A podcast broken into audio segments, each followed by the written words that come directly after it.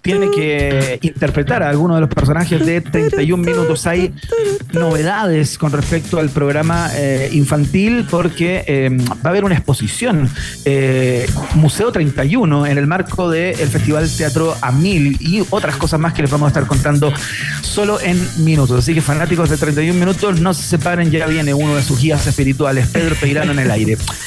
El corte.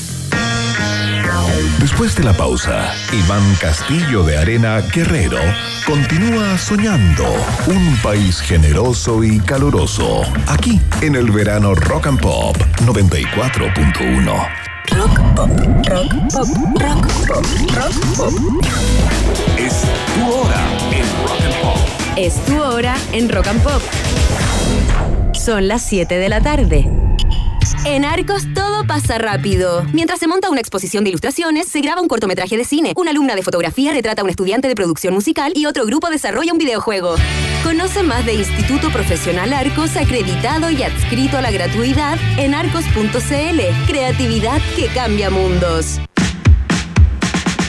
Si estás pensando dónde ir para tus vacaciones 2024, si lo único que quieres es información de conciertos y festivales, y si a la actualidad del día necesitas agregarle las mejores canciones de todos los tiempos, Escucha todos los panoramas y rutas para viajar que tengo para ti, junto a las noticias de cada jornada y los datos sobre conciertos y festivales que necesitas. La primera parte del día la recorremos juntos en la 94.1. escucha Rock and Pop con Fran Jorquera. De lunes a viernes de 10 de la mañana a 2 de la tarde. Solo por Rock and Pop y rockandpop.cl. 94.1. Música 24-7. Desde un atentado terrorista en Europa hasta un esperanzador descubrimiento científico que podría cambiar la historia. Allá donde está la noticia, los periodistas de El País estarán para contártela, informándote siempre con rigor de todo lo que más te interesa. El País, periodismo global, ahora para Chile. Visita elpaís.com. Iván, salgan de mi lago Guerrero. Sigue protegiendo la exótica flora y fauna de un país generoso y caluroso en el verano. Rock and Pop. ¿Vas a salir de vacaciones fuera de Chile? Recorremos el mundo contigo y junto a Red Hot Chili Peppers. Esto es Around the World en la 94.1.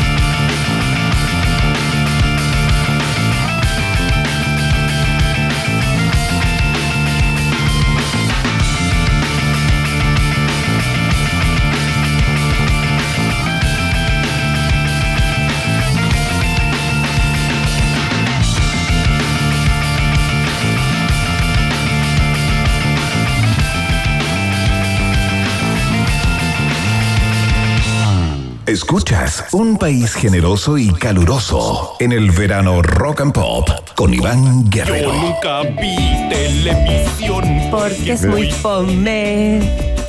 Yo Muy bien, eh, prefería estudiar. Mira, Cata está emocionada. Estoy emocionada.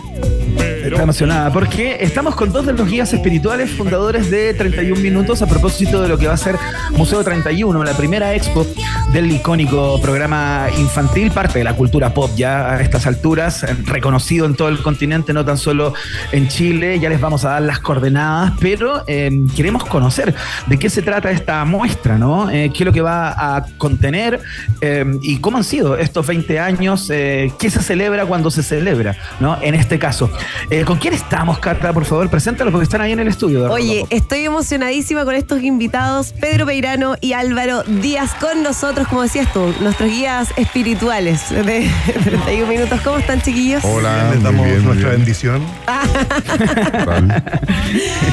Oye, estamos felices de, de tenerlos acá eh, y partamos justamente por lo que decía Iván, 20 años, eh, ¿cómo ha sido este proceso, este recorrido de tanto tiempo? Eh, sorprendente sobre todo, yo creo, porque no, no parecen 20 años para nosotros por lo menos, y, pero de repente te encontrás con una cantidad de trabajo que has hecho que sí solo puede haberse hecho en 20 años. Así que sí, la suma es la increíble. Sí, claro, yo me imagino como, eh, di- digamos, yendo a esa génesis, ¿no? Eh, siempre he tendido como a pensar eh, o he pretendido imaginar si Paul McCartney sabía que estaba escribiendo Let It Be cuando estaba escribiendo Let It Be, ¿no? Eh, o lo, mismo con una canción muy grande de Led Zeppelin o de la banda que sea, ¿no? Eh, si es que hay algún atisbo en el creador cuando está en el proceso creativo de que lo que viene es grande, ¿no? Eh, ¿Ustedes se imaginaron en algún minuto cuando estaban quizás cómo, a lo mejor nos pueden describir cómo surgió todo esto, en qué contexto, de lo, en lo que se iba a convertir este, este bicho, ¿no? Yo no sé si uno se puede imaginar en qué se ha convertido, sobre todo porque uno no, no hay una hay una parte que tiene que ver con la gestión.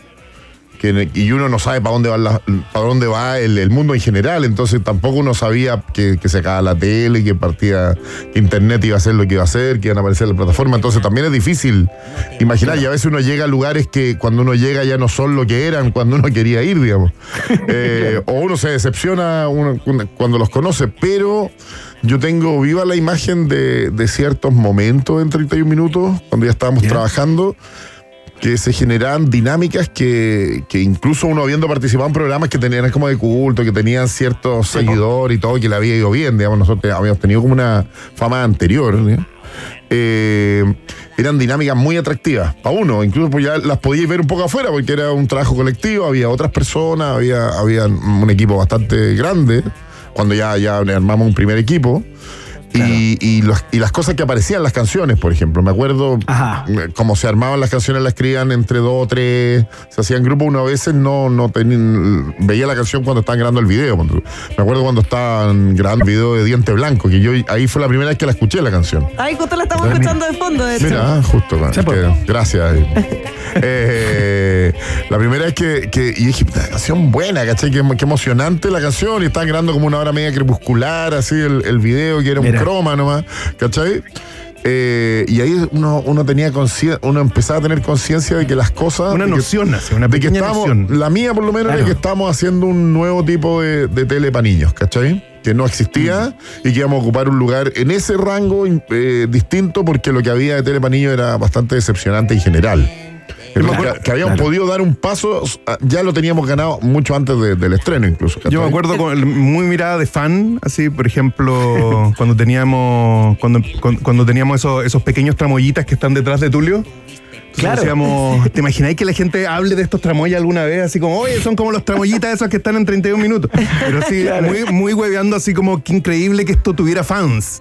Pero la verdad, creo que la primera vez que yo me di cuenta que era que, que tenía cierto grado de fama fue que escuché a alguien silbando la canción un sábado en la mañana, la, la canción oficial del programa.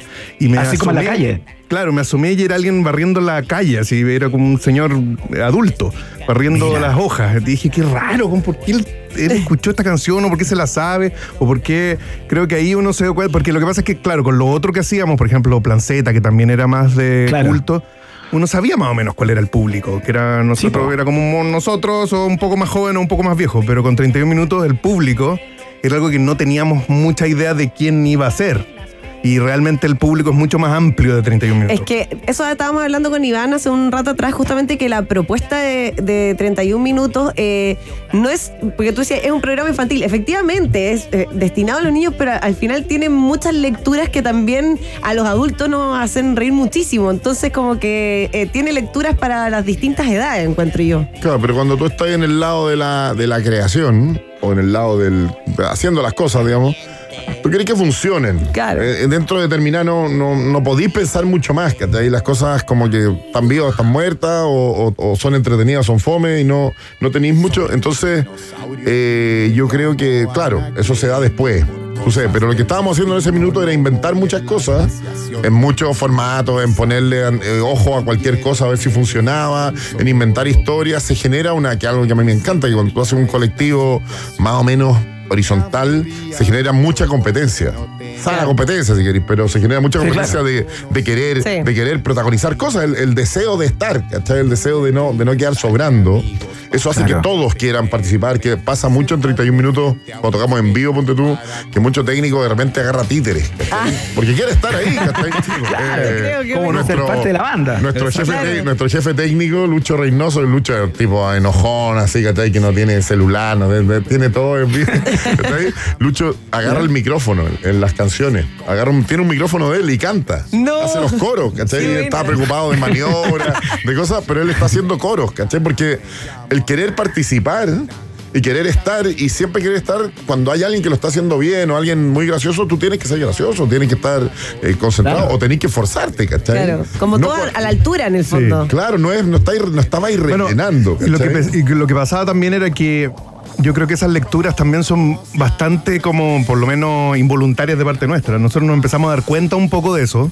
Nosotros lo pasábamos bien haciendo el programa, eso era muy importante, no era los Teletubbies, ¿me entendí?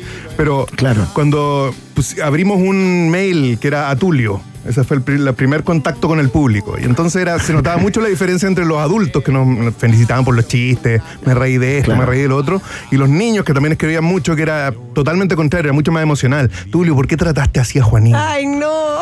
Entonces uno entiende que la misma cosa puede ser vista de distintas maneras, de de- de- depende de la- del público que Claro. lo percibe. Es que por eso te lo preguntaba, porque yo me acuerdo, yo era a- adolescente como en la primera etapa, en el fondo, en esa época, eh, y yo me divertía y todo, pero ponte tú me acuerdo un despacho desde el Mapocho y mi mamá estaba atrás, pero con ataque de risa.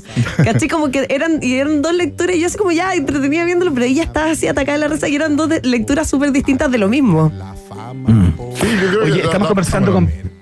No, dale, dale, dale. Estamos, disculpa. Sí, delay. estamos conversando con Pedro. Peirano y con Álvaro Díaz, eh, de 31 minutos, eh, periodistas, guionistas, productores, qué sé yo. eh, y vamos a hablar de Museo 31. Estamos hablando de eso, por eso nos, visitan en el estudio a propósito de los 20 años. Ya nos van a contar qué es lo que viene en esta, en esta expo. Pero yo quería hacer una cápite a propósito de la música, ¿no? Este es un, programa, un contenido que eh, su golpe al mentón, creo yo, a, nivel no tan solo eh, chileno, sino a, nivel continental, tuvo que ver con la música. Y ahí les quería preguntar por eso, por, por, por cómo surgió la- la decisión, digamos, de popear de manera atractiva eh, el tema de la, de la música, porque lo que teníamos antes para música infantil, sin desmerecerlo para nada, al contrario, destacándola, era lo que hacía el grupo Mazapán, por ejemplo, ¿no? Que a propósito de que eran unas estudiosas, sacaban cosas del barroco, del renacimiento, de la música adopta, clásica, folclórica, etcétera, y eran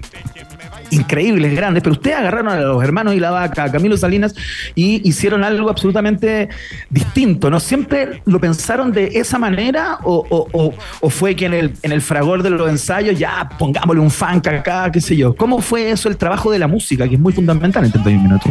Eh, La música tiene una historia súper clara. Eh, el programa no tenía música originalmente porque estábamos armándolo. Era como, ya, ¿qué más necesitábamos? ¿Qué personajes tiene que haber? ¿Qué secciones tiene que haber?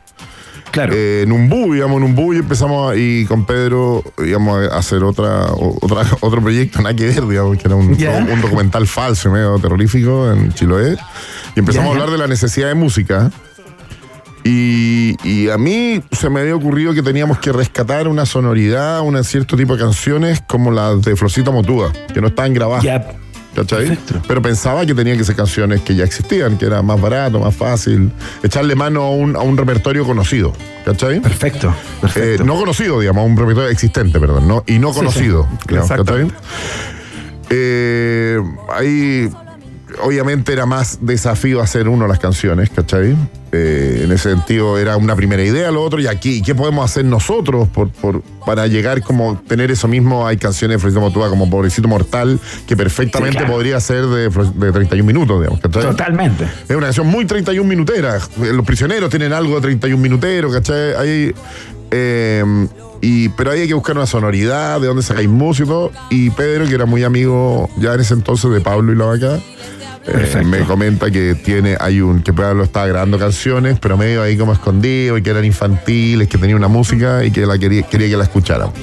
Claro. Y llegó con el CD y ese CD venía con, qué sé yo, el tema, partía con el tema de la presentación que hasta el día de hoy suena exactamente como está grabado en ese CD, que lo había grabado mira. con el, con el. Chalo González de manera bastante Perfecto. low fi Y habían algunas bases, estaba Tangananica y un par más. Ya. Y nosotros empezamos a ponerle letras arriba a eso. Y ahí salen las primeras canciones. ¿cachai? Estaba bien Claro. temblada y no me acuerdo, venían. Solo faltaba justificarlas en el contexto Exacto. del noticiero, entonces dijimos, bueno, entonces estos son es el comentario de espectáculos. Que hagamos un ranking y las canciones van a competir. Claro. Y esa fue la manera de entrar, porque tenían que entrar como noticias, po, si ese era, la- Claro. era, era el Claro. formato inicial del programa. Y bueno, y, y lo que pasó fue también que todo lo otro era un poco más formal, como, como grabábamos. En cambio, los videos podías grabarlos como cualquier cosa. Y entonces era la parte más libre en términos eh, de, de grabación, de creación. Se convirtió en la parte más entrete casi de- del programa, de hacer los clips. Sí, claro, sin duda. Seguimos- Oye, eh, cuéntanos un Ah. poco. Sí, vale. Seguimos conversando con Pedro Peirano y Álvaro Díaz, eh, creadores, eh, mentes maestras de tras de 31 minutos, eh, hablando un poco, ¿cierto?, de eh, el Museo 31, eh, de lo que se viene ahora en la celebración de los 20 años. Iván, adelante, por favor. sí, no, yo les quería preguntar de qué se trata este museo. Uno se imagina que lo que, digamos, lo que podría estar ahí desde el sentido común es como la evolución de los monos, digamos, de los títeres, qué sé yo, algo así, ¿no? Pero, pero cuéntenos un poco porque entiendo que van a ver algunos espacios audiovisuales, eh, van a ver un documental inédito también, o sea, van a presentar como, como eh, digamos, registros medio home video de ustedes mismos haciendo, haciendo un poco toda esta fiesta, ¿no? Cuéntense, ¿de qué se trata? Eh, la bajada del de Museo 31 es, es todo el mundo de 31 minutos. ¿ya? Eh, en el fondo es un mundo que es mucho más que la serie. eh, lleno de personajes, lleno de historias, lleno de formatos. ¿no? Entonces es un viaje eh, desde, por la historia de 31 minutos, desde, el- desde lo primero que se grabó del antecedente, que es un, que es un eh, eh, es su piloto, que ni siquiera era 31 minutos, era un programa de, de notas con niños y que tenía un ahí un pez que era como un ne que hacía nexos, digamos. ¿cachai? Ese era el antecedente de Tulio. Que es el antecedente de Tulio. Eh, vamos desde un trabajo desde el diseño de los títeres, de cómo, efectivamente, un poco lo que nos tú, de, de cómo el primer Claro. Tulio, el primer Bodoque, qué es lo primero que grabamos, qué es la- esta primera idea de que las cosas podían ser títeres, Qué bonito. a, a- a una gran masa, obviamente, de títeres y de personajes que han aparecido. O sea, para el fan va a estar todo, digamos. Pero después se, se van, eh, hay distintas instalaciones y formatos eh, para, para contar distintas cosas, digamos. Eso, eso es lo importante. Entonces yo creo que, en resumen, es un gran viaje por la historia y por los mundos dentro del mundo de 31 minutos. Eh, sí, es muy entretenido y yo creo que, que incluso para el que no conozca 31 minutos es una experiencia muy emotiva. Porque tiene Claro. 31 minutos, es muy análogo, es muy hecho a mano, es Sí, muy, es muy, es, es muy el equipo de 31 minutos y muy las personas que han trabajado ahí, ¿cachai? Y hay ciertas cosas que uno ve a diario, digamos, en, en- en- en- la oficina y que para- obviamente uno ya adquiere cierta ceguera respecto a su magia. Pero no, Claro. cuando, lo, cuando, lo, cuando alguien lo toma y lo, y lo muestra y podéis ver el taller de cómo se hacen los títeres, el taller de cómo se hacen las escenografías con la riqueza inmensa que tiene cada uno de esos sectores, eh, realmente uno dice, bueno, esto es increíble, incluso para nosotros. Eso le iba a preguntar porque además como de la muestra y de mostrar cómo fue el proceso y todo, también hay partes interactivas, ¿no? Para los que vayan con niños más pequeños, por ejemplo. Inter- o sea, interactivo sería como apretar un botón y que pasara algo. Sí, no, pero- pero, pero, pero- yo creo que hay muchos formatos eh, de, para acercarse. Ya, ¿cachai? O sea, perfecto. hay, hay desde, qué sé yo, desde una gran exhibición de títeres donde tú, tú puedes ir, los más fanáticos van reconociendo personajes, hay personajes que son Claro. B y C. ¿cachai? Tienen tres apariciones, ya ahí está. O una. com- completín, ¿cachai? Ya, está en una esquina, así. La mamá de Tulio. Eh, claro. lo- eh, y por otro lado hay, hay, qué sé yo, una línea de tiempo con, con la historia de 31 minutos en, en- en portadas del diario La Alarmista y una gran línea de tiempo donde tú vas leyendo la historia Qué interna buena. del programa.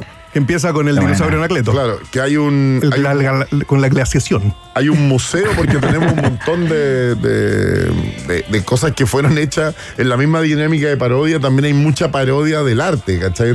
Hay como obras, ¿cachai? Hay esculturas, hay pinturas que han aparecido y eso se montó dentro de como la gran plaza.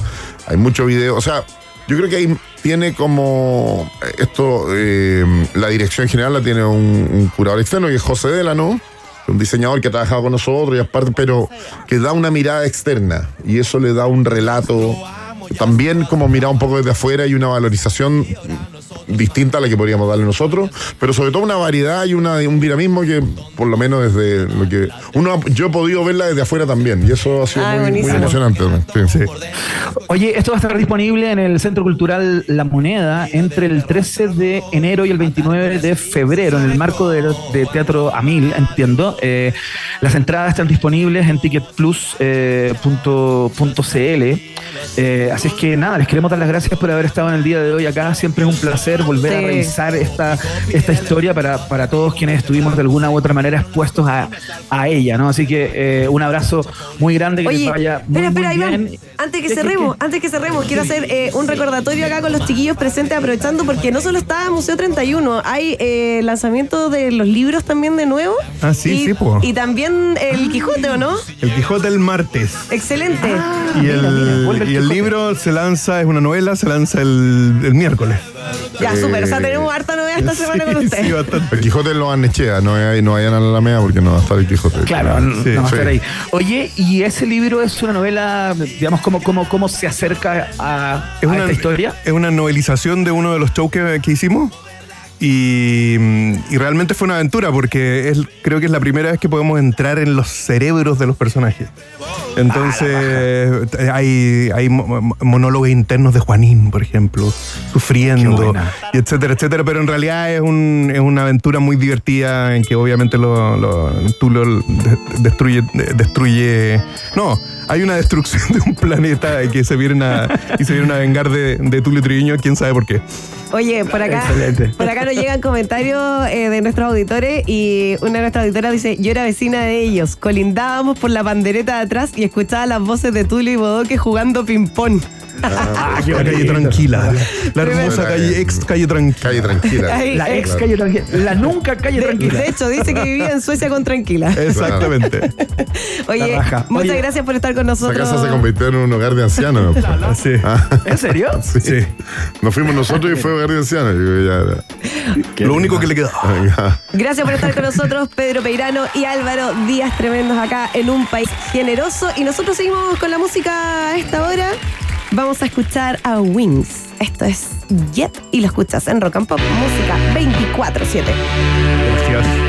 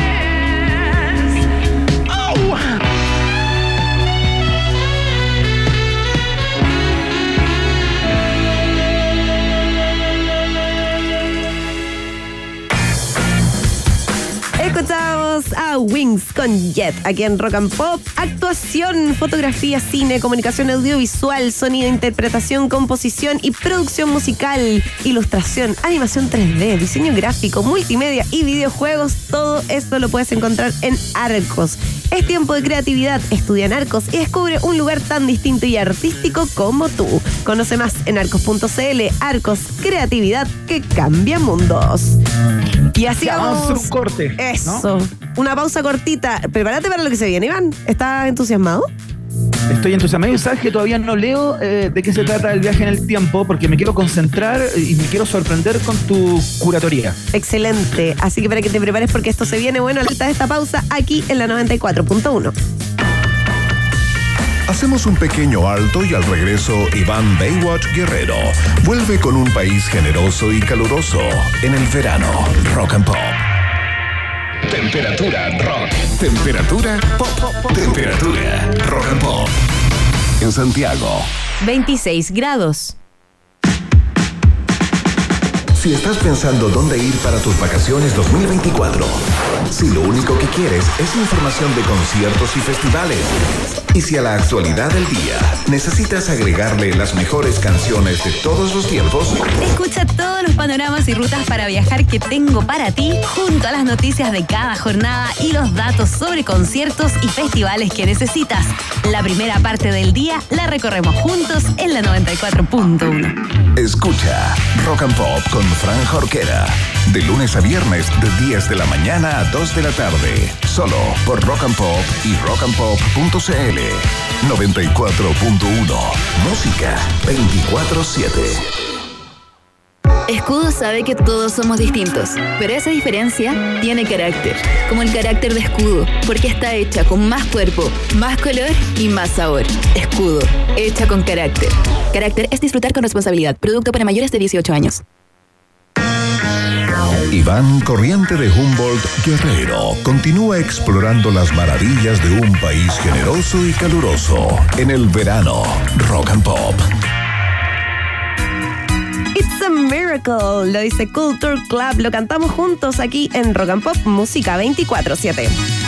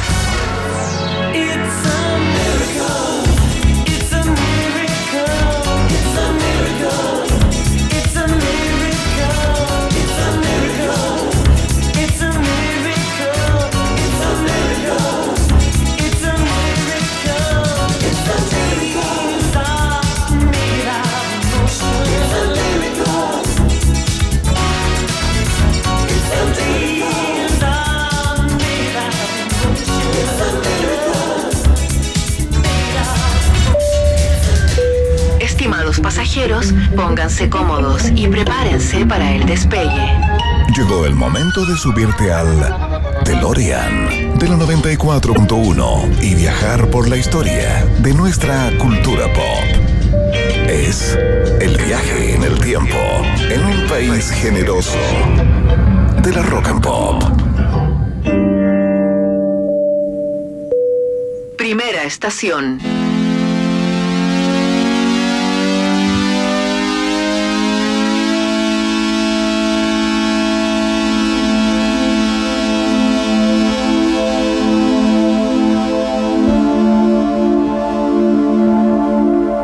Pasando cositas, Iván?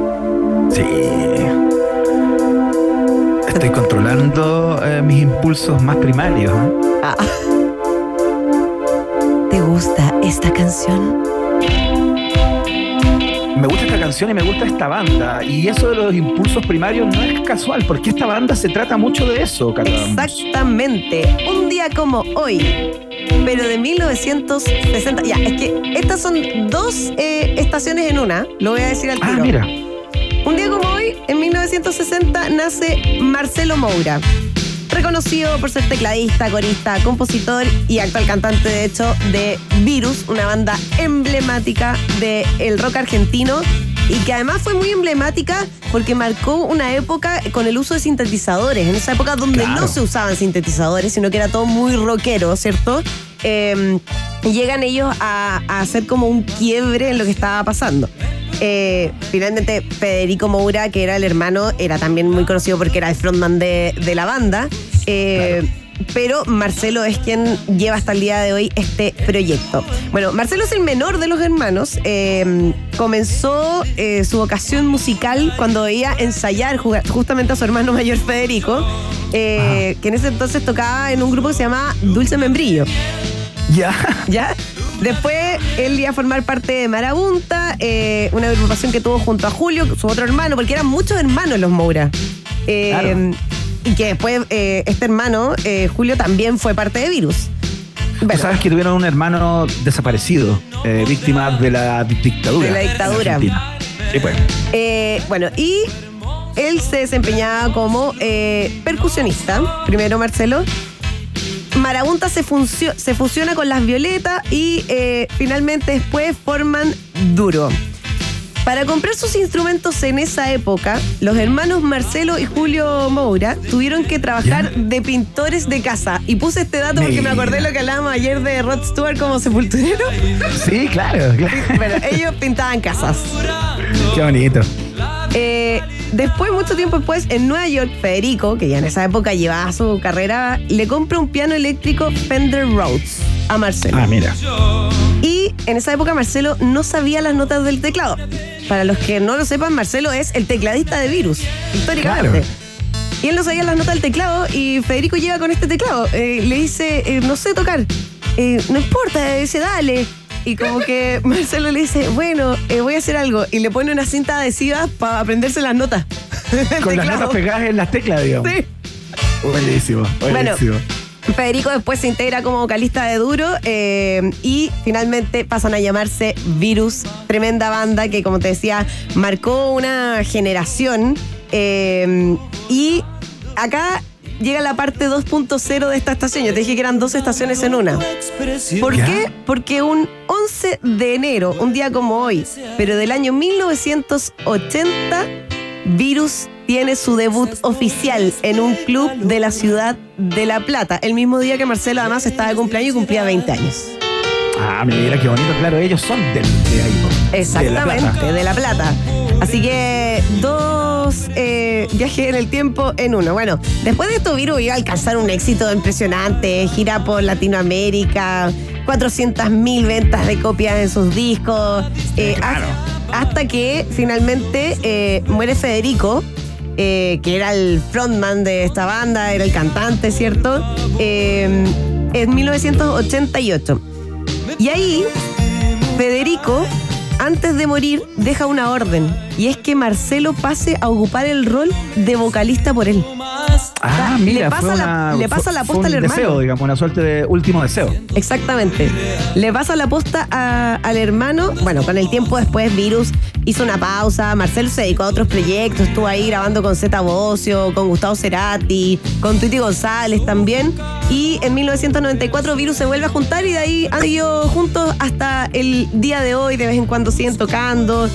Sacó también en el 2014 un libro que se llama Virus por Marcelo Moura, donde habla y detalladamente de la historia de, de la banda. Así que si es que a ustedes les gusta Virus, totalmente recomendada esta lectura. Buenísimo. Vamos a la siguiente estación. Próxima estación. Un día como hoy, de 1985, comenzó la primera edición de Rock in Rio. ¡Wow! que duraría en ese año hasta el 20 de enero. O sea, fue desde el 11 al 20 de enero de 1985. Cáchate, nueve días de rock. Qué lindo. Oye, una cosa maravillosa eh, que llegó además a impulsar un tipo de evento que yo no sé si en esa época existía tanto, ¿cierto? Como que se hacían los conciertos en Wembley ya, como que uno lo veía en Inglaterra, pero esta cosa tan masiva Sí, y pues. con tantos artistas al, al mismo tiempo o con días de diferencia, eh, era una cosa demasiado novedosa eh, y disruptiva también. Completamente, completamente. Uno veía como los live aids, ¿no? Que eran estas actividades, estos, estos conciertos benéficos, donde, claro, estaban todos, pero es muy distinto que estén todos en Wembley, en Londres, cuna del rock y de la música mundial, que vengan a, a América Latina. Eso era una novedad. Exactamente. Bueno, y en la primera edición, no fue así como, ya, probemos en la primera edición con quizá artistas más locales y uno grande. No, fue así, pero se fueron con todo. Toda la carne en la parrilla de una. Eh, estaban en un área de 250 mil metros cuadrados. Este- esta zona recibió el nombre de Ciudad do Rock. O Ciudad del Rock. Qué lindo el portugués, me encantó, perfecto. Localizada. Gracias, gracias. Localizada en la zona de Jacarepaguá. Yacarepaguá. Ya- Yacarepaguá, gracias. Sí. Ya, en la zona oeste de Río de Janeiro. Bueno, ¿quiénes estuvieron ahí ese año? Queen, Iron Maiden, Rod Stewart, que estábamos hablando ayer de él, ACDC, George Benson, Yes, Scorpions y Ozzy Osbourne. ¿Qué me decís? Increíble, sácate un cartelo, ¿no? cartelito. No, impresionante. El festival tuvo tanto éxito que llegó a tener 1.4 millones de espectadores. Qué locura. Y yo te dije que íbamos a tener material de apoyo. Yo iba a venir Sí, con mi papelógrafo exacto. y con material de apoyo. Bueno, Estoy la- esperando eso. La banda encargada de abrir el primer Rock in Rio fue nada más y nada menos que Queen. Escuchemos cómo fue ese momento.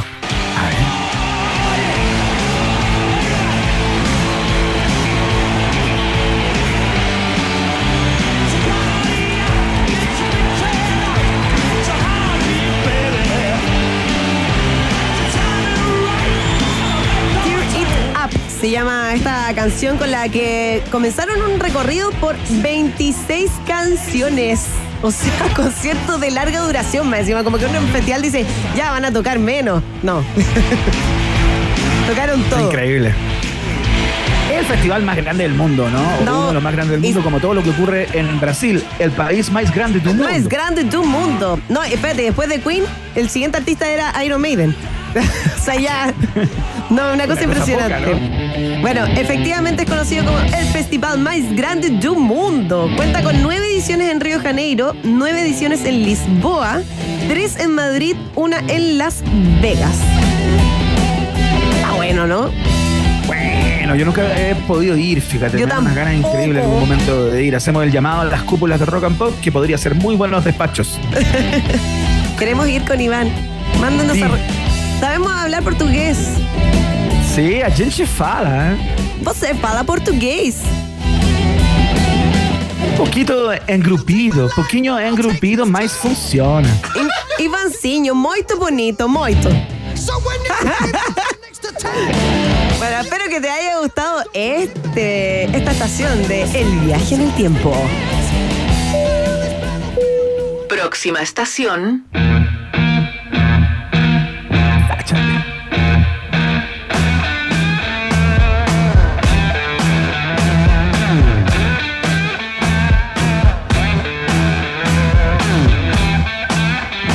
Esta, ¿o ¿no? Tremenda canción, pues Cata Muñoz, gigantesca. Un día como hoy, de 1967, The Jimi Hendrix Experience graba el primer sencillo Purple Haze.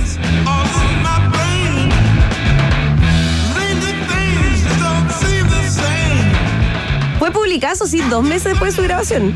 O sea, pa- Ah, mira. porque puede que haya gente que me escuche y diga, no, pero esa canción se lanzó en marzo.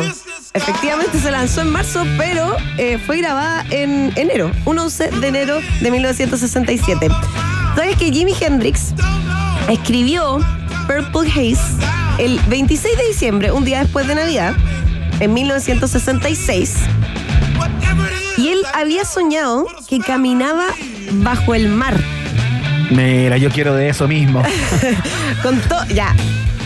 Te voy a contar lo que- Todo el mundo pensó eso que pensaste tú también. Él contó que en el sueño eh, había una neblina púrpura que lo rodeaba, lo envolvía y se perdía en ella. Ah, mira. Y dijo igual más tarde que había sido una experiencia medio traumática dentro del sueño, pero eh, en su sueño su fe lo salvó. Mira, qué bonito sueño. Bueno, mucha gente, tal como tú, yo creo que también lo pensaste, eh, pensaban que Purple Haze eh, había sido producto de alguna ingesta de algún tipo de sustancia, ¿cierto? Estupefaciente, claro. Claro, hasta ácido, decían así directamente. bueno, Claro. pero eh, Jimi Hendrix dijo lo contrario, lo explicó porque se lo preguntaron una vez y dijo, no, de hecho la canción fue escrita en una época en que había estado leyendo una novela de ciencia ficción. Se quedó dormido mientras la leía Ah, y ahí claro. empieza este sueño que finalmente lo lleva a hacer esta tremenda canción.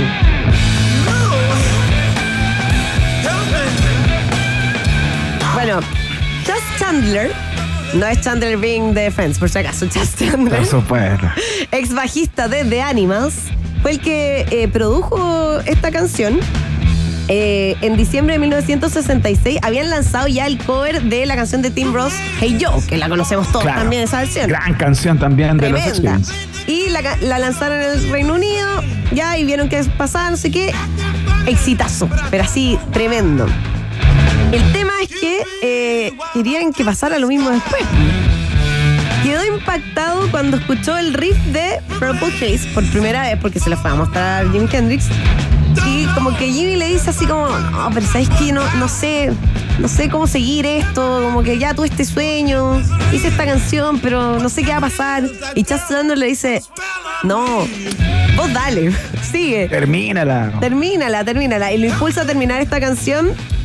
Eh, y finalmente eh, se lanza y es un tremendo, tremendo éxito. De hecho, el 6 de septiembre de 1970 fue el último concierto de Jimi Hendrix, que murió 12 días después de esto. Y Purple Haze fue la penúltima canción que tocó en concierto en su vida. Ah, mira. Así que un- una bonita anécdota también para que eh, recordemos esta tremenda, tremenda canción. Próxima estación. Ya, ahora nos vamos a pegar un salto como a la actualidad, digamos. Casi a la actualidad, claro. Casi, sí. Actualidad entre comillas. Porque me gusta esta canción. Buena canción. El 11 de enero del año 2000, estábamos empezando el cambio de milenio. Red Hot Chili Peppers presentaba Other Side.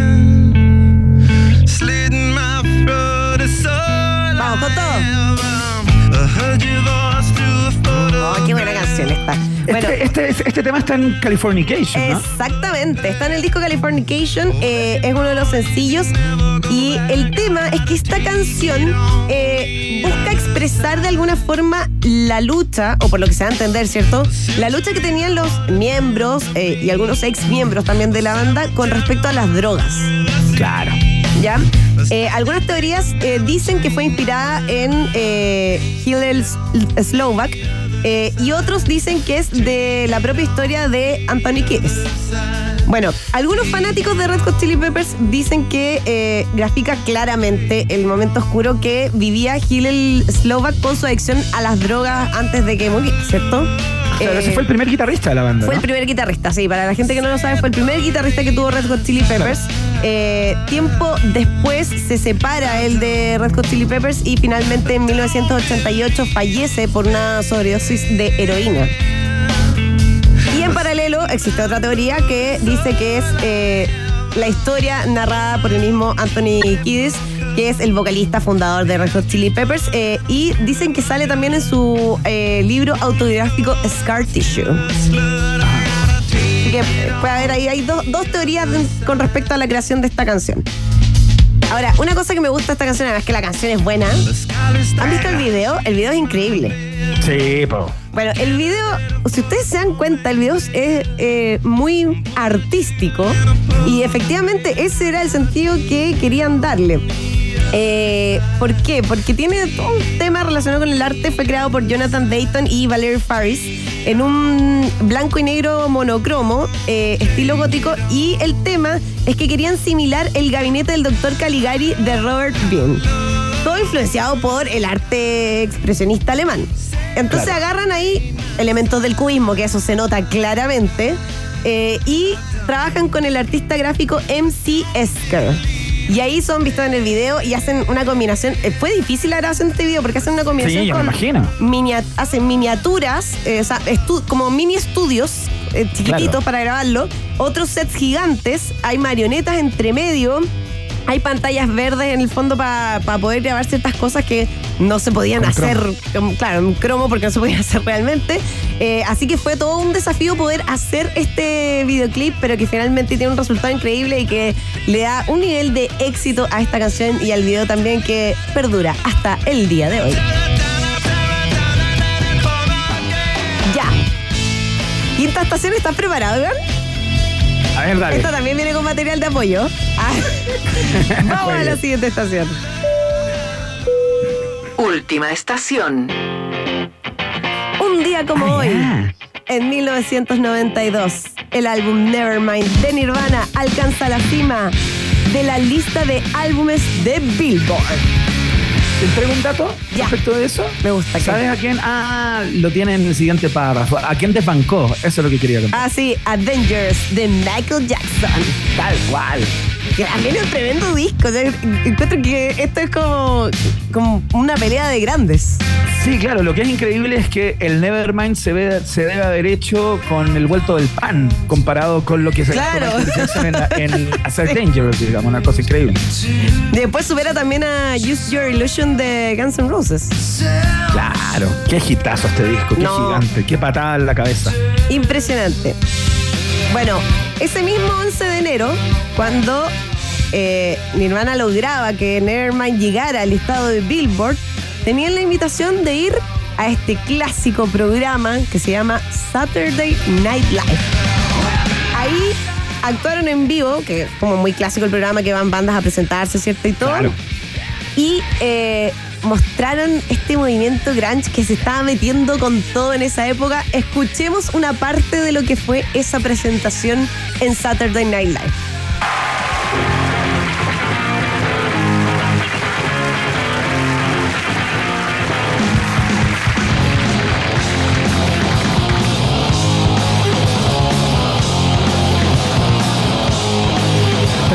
Agua. Sí, Kurt Cobain, pero, pero ¿cachai? Igual la, la calidad del sonido encuentro para decir, a ver si una grabación de hace tantos años, en 1992. Mira cómo suena. Kurt Cobain, eh, colorín en esa época. O sea, se había tenido el pelo como en ese, estaba como en esa mezcla entre rubio y rojo. Claro. Como una cosa medio extraña. Bueno, una cosa muy curiosa de esta presentación y, y de este disco también es que cuando iban a hacer el disco, Nirvana incluye a un nuevo baterista que llega a darle muchísimo dinamismo también al disco. Lo llega a ayudar, eh, es cierto, en toda la composición y creación de este disco que fue tremendo. Y ese baterista eh, no es nada más ni nada menos que Dave Grohl. No, lo decíamos, un disco que marcó una generación eh, no solamente por las canciones, la portada. La portada es una de las más clásicas eh, de esta guaguita, ¿cierto? Flotando en la piscina y que de hecho tuvo controversia hace Que hoy día es un insoportable. Que hoy día es un insoportable. El- Oye, el weón que jode con la foto, que quiere que le paguen plata, que Pero ¿cuántos años han pasado? Sí. Amigo, anda a acostarte. Basta ya. Bueno, eh, efectivamente, en 1900 o sea, en 1900, en 2021 Spencer Elden, que es esta guagua que aparece ahí en la portada, demandó a Nirvana, cáchate esto, y por pornografía infantil. en la Ah, sí, temática. espérate, entiendo que los ha- entiendo que este tipo todos los años, cada dos años, insiste en el mismo recurso judicial y trata de sacar No. plata y ya, ya está. Atroz, ya fue, amigo, lo siento mucho. Eh, bueno, y de hecho la demanda fue desestimada por un juez el 3 de enero del año pasado. Así que ya fue. Ya fui- fuiste bueno, chao. Pero seguro que vuelve, ¿ah? Te apuesto que vuelve. Es como la, como la ex tóxica. Por favor, un trabajo para Spencer Elden. ¿ah? Iniciamos campaña acá con hashtag un trabajo para Spencer Elden para que se deje de joder a los otros integrantes de la banda. Oye, basta, ¿hasta cuándo? ¿Hasta cuándo? Este fue mi lindo viaje en el tiempo preparado eh, con material de apoyo y todo. Eh, hice unos papelógrafos hermosos, Iván. De hecho, lo hice con estas eh, reglitas que hacían las letras. Me encanta, me encanta. Espero que te haya gustado. Te quedó hermoso. Señoras y señores, la Comodoro, eh, Cata Muñoz, eh, con este viaje en el tiempo, este recorrido por la cultura pop. Cosas que ocurrieron eh, un día como hoy en el mundo de la música y de la cultura pop en general. Vamos de inmediato, raudamente, a los resultados parciales de la pregunta del día. Rock and Pop tienes un permiso 24-7 para la pregunta del día. Vota en nuestro Twitter, arroba Rock Pop, y sé parte del mejor país de Chile. Un país generoso de la Rock and Pop. Fue tema de conversación en el programa del día de hoy también la pregunta del día. Conversamos con uno de los diputados que eh, impulsó el proyecto de ley que la, que la sala de la Cámara de Diputados y Diputadas ayer aprobó eh, en su idea de legislar, ¿no? Este proyecto de ley que obliga a los establecimientos educacionales a entonar el himno e izar la bandera nacional por lo menos un lunes al mes. Te preguntamos qué te parece en el día de hoy, ¿dónde te paras tú en esta discusión? Eh, en el último lugar, con un 8%, las personas que dicen, ¿y a quién le importa? ¿Por qué no se dedican a legislar cosas más importantes? ¿Qué tiene de relevante un proyecto como este? Un poco más arriba, con un 14% de los votos, eh, las personas que dicen, esa palabra obligatoriedad me molesta un poco, esto debiera ser optativo para los colegios que quieran sumarse a esta propuesta de, eh, la, del Parlamento, ¿no? Eh, con un 26% en segundo lugar de esta encuesta, eh, las personas que dicen, ¿sabes qué? Me parece positivo y constructivo, ¿no? Esto aporta para generar cierta cercanía con los símbolos patrios de los más jóvenes y también, por supuesto, ingiere en el proceso de ed- educación cívica de los estudiantes. Y con un 52% mayoría absoluta. Oye, tremendo. para- Gran eh, porcentaje eh, encuentro. gran porcentaje para las personas que dicen es innecesario y anacrónico, que es una de las posturas eh, en torno a este, a este tema que seguramente va a seguir dando que hablar. Así es que eh, muchas gracias a todos y todas quienes participaron en la pregunta del día de hoy. Recuerden que queda di- disponible, eh, le quedan de hecho ve- 20 horas, así que pueden seguir votando a través de nuestra cuenta de Twitter o de ex, como quieran, eh, arroba rock and pop. Ya lo saben, ya. Vox Populi. Box Day. Si tú tienes preguntas, nosotros tenemos respuestas. Esto fue la pregunta del día en un país generoso. Ya vamos llegando al final. Con calor todavía parece. A ver, voy a hacer una revisión rápida del clima. A ver. En estos momentos, Santiago, la capital de Chile, presenta una temperatura de 26 grados. Una sensación térmica de 26 grados también. Y una humedad de un 35%. Ya fantástico, ya fantástico. ¿Sabes qué? Acá hay 24 grados, fíjate. Ah, mira, estamos ahí cerquita, Iván. Estamos cerquita de Estamos, eso que acá estamos estamos. tan en- lejos, pero tan cerca al mismo tiempo. De la- Ah. como la película de Wim Wenders, tan lejos, tan cerca. Oye, qué placer, Cata, una vez más. Eh, mañana lo volvemos a hacer, por supuesto, a las 18 horas.